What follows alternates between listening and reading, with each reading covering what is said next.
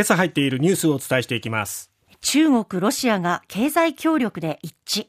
G7 に対抗し結束を誇示。アメリカ大統領選デサンティス氏が出馬表明へ。共和党のホープがトランプ前大統領のライバルに。海上自衛隊の護衛艦旭日旗掲げ韓国へ。日韓関係改善を受けて防衛交流促進。大学生殺害の被告。叔母にもタリウムを摂取させたとして再逮捕。北九州市でマイナポイント誤登録3件。別人にマイナポイントを付与した事例も。まずは中国、ロシアですけれどもロシアのミシュスチン首相は24日中国の習近平国家主席と北京で会談し経済協力を拡大する考えで一致しました。G7 広島サミットで中国とロシアに厳しい姿勢を示した日本、アメリカ、ヨーロッパを牽制する形で、まあ、連携して対抗する姿勢を誇示しました。まあ、タイミングとしてもそこに合わせてきたということですね。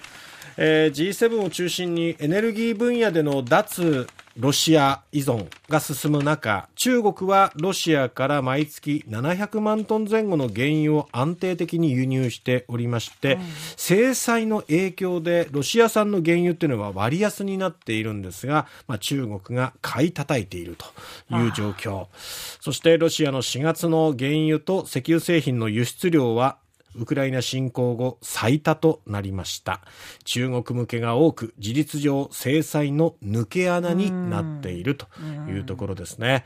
まあロシア中国それぞれ日本アメリカヨーロッパからまあ厳しいこう姿勢を示されているわけですけれども、えー、そんな中でそれぞれが孤立するんではなくその個々が結びついて対抗していこうという流れ、ただなんていうか本心から結びついているというよりは、お互いに利益を守ろうとしている 結びつきっていう感じがしますけれどもね。結構ドライな関係なのかもしれませんね。顔は笑ってるけど、ね、えー、腹の中ではお互いでもどう思ってんのかなっていう感じはしますけどね。ただまあ世界に対しては中国はこのロシアのウクライナ侵攻に対してこう平和的な解決をって言ってますけど、はい、こういうところではしっかり手を結ぶ。したたかですね。ね、したたかですね。さあ、今度はアメリカです。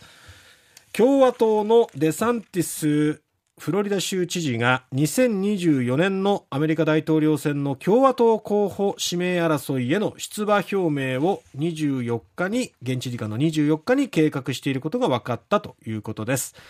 デサンテス氏は民主党に対する攻撃的な姿勢で保守強硬派の支持を集め共和党候補指名争いをリードするトランプ前大統領の有力な対抗馬と目されておりますが、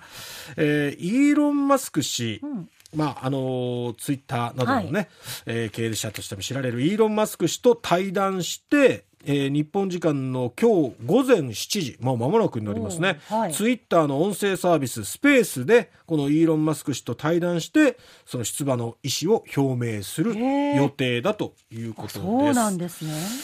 まあ、こうなると、トランプ氏か、デサンティス氏かということでね、ますますこの共和党候補者争いというところが激しくなります。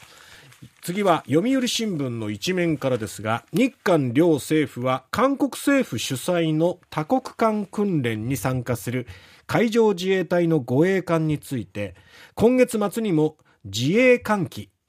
旭日機ですね、はい、を掲げて韓国プサン港に入港させる方向で調整に入ったと。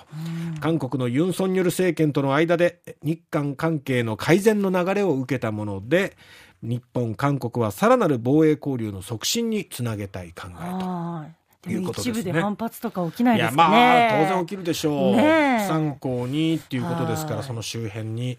まあ、反対の声が上がるんじゃないのかなと思いますけども、その訓練は5月31日、韓国南部のチェジュ島沖で実施予定ということです。韓国海軍が連携して大量破壊兵器の拡散を防ぐ海上阻止を目的に行い、アメリカ軍やオーストラリア軍も参加するということです。まあ、この自衛隊機、旭日旗ですけれども国際ルールでは自衛隊を含む軍艦艇は国籍を示す外部標識を掲示する必要がある、うん、自衛隊法はこの自衛隊の艦艇にその役割を果たす自衛隊自衛艦機の形容を義務付けているということなんですよね、うん。はい、ただまああの前政権、ムン・ジェイン政権の時の支持基盤だった左派系を中心に、旭日旗は日本の軍国主義の象徴だっていうことで、うん、まあ、戦犯機として批判する声があったわけですけども、まあ、ユン・ソンニョル政権になって、そのあたりもまた、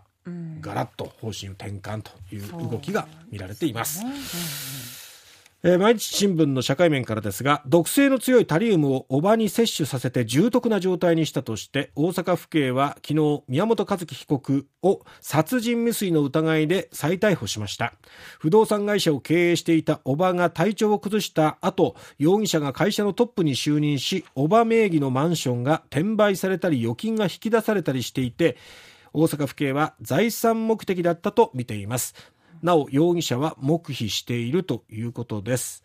えー、宮本容疑者ですけれども今年の3月に、えー、逮捕されました。これはあの大学生を殺害したタリウムなどを摂取させて、えー、殺害したとして逮捕されたわけですけどもその後の捜査の過程でこの叔母の容体も把握して同様の手口ではないかということで捜査を進めていた結果となっています。